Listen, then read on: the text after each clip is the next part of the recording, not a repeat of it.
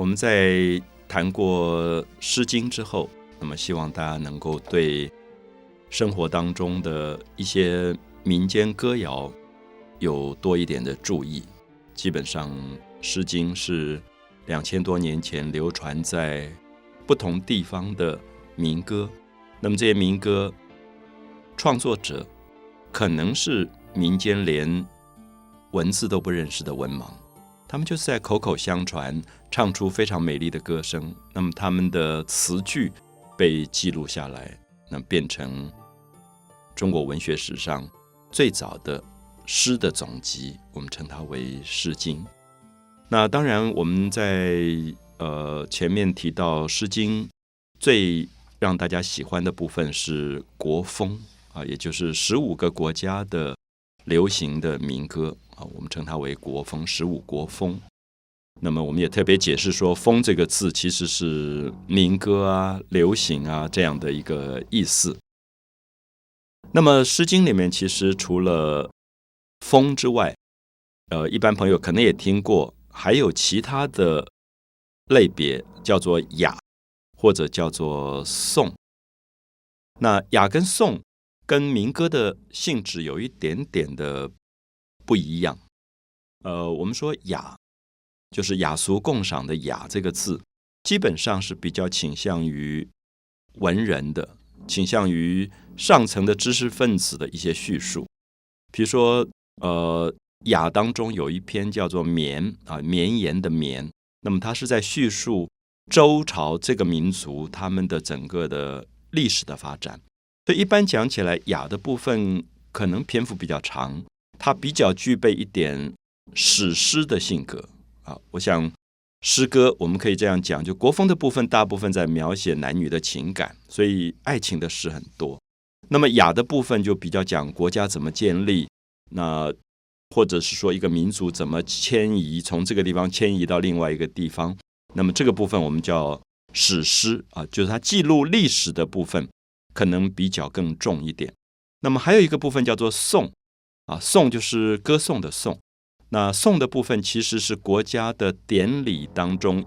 运用到的音乐跟歌声，比如说我们今天的国歌啊，或者升旗歌啊，将来如果被搜集起来，可能就会被列在颂的部分。所以《诗经》包含了三个部分：一个风，一个雅。一个颂，那么我们也可以说，他用诗歌的方法包容了社会的三种不同的阶层：一个是民间的民歌，一个是知识分子所书写的民族跟国家的史诗，还有一个是国家典礼里面的一些庙堂当中的歌颂的音乐，叫做颂。所以风雅颂，呃，等于是界定了《诗经》的三个不同的方向。可是很有趣，我想。一般人喜欢真的都是十五国风啊！我想以我们今天来看也非常自然。我想大家会到卡拉 OK 去唱民歌啊，唱流行歌，很少人吃饭吃饭忽然唱起国歌来。我想大家都吓了一大跳。就是对于颂这个形态来讲，它是因为是国家典礼当中的歌曲跟音乐，所以它具备某一种庄严性。所以除非是在特定的环境啊，就颂这种东西都是跟纪念祖先呐。或者是呃歌颂国家或者是民族的一些歌声，那么雅其实用到的机会也不是那么多，因为它可能比较属于知识分子之间的某些文字上的来往啊，所以我们也特别在这里强调，大家可以了解到《诗经》今天被重视的所谓的十五国风，那么也说明中国的文学诗的部分其实是建立在民歌的基础上，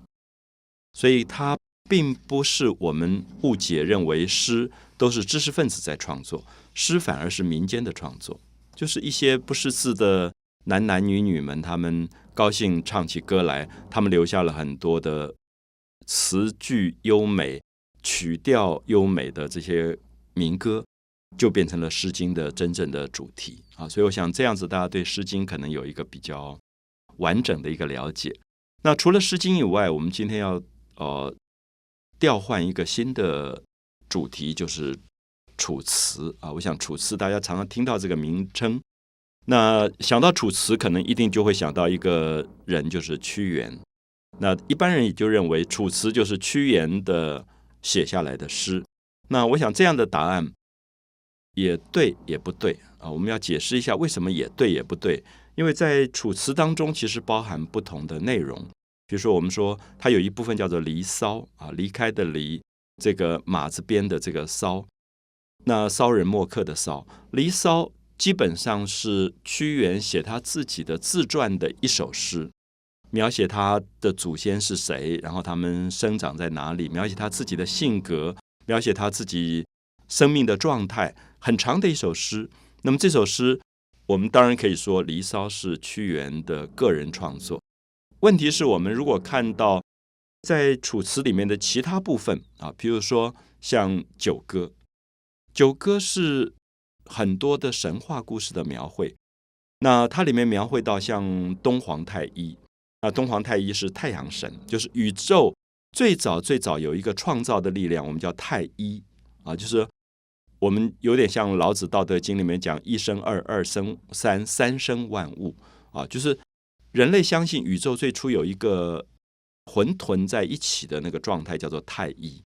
所以他要描写这个宇宙创世纪的最早的一个大神的状况，他就用东皇太一，因为东皇又有一点太阳从东边升起。所以他有一点在歌颂那个太阳，太阳的明亮跟光。所以这个部分，我们就会发现它并不一定是屈原的创作，因为我们会发现《九歌》里有很多东西可能是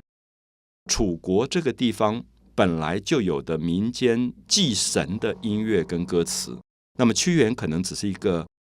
修改者啊，修改者。那么所以用这样的角度来了解《楚辞》，可能也就会比较知道为什么我们说。楚辞可能是屈原的创作，也可能不完全是屈原的创作。